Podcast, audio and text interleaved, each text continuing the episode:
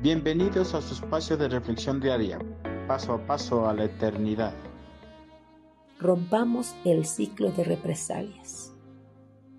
En este mundo dominado por la maldad y el pecado, las personas recorren las calles tratando de lastimar a la gente con sus acciones o con sus palabras.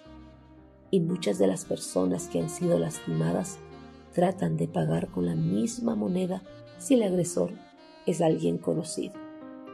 Seguramente en algún momento de nuestras vidas la mayoría de nosotros nos hemos sentido tentados a actuar de la misma manera que las personas que no conocen al Señor, tentados a vengarnos de las personas que nos lastiman.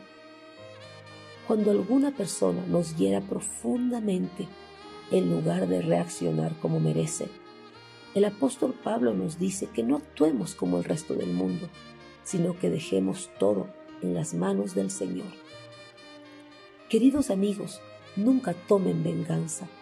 Dejen que se encargue la justa ira de Dios, pues dicen las escrituras, yo tomaré venganza, yo les pagaré lo que se merece, dice el Señor.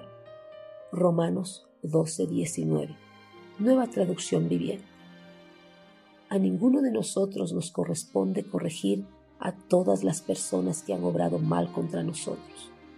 Porque si devolvemos mal por mal, no solo lastimaremos a nuestro agresor, sino también nosotros saldremos lastimados.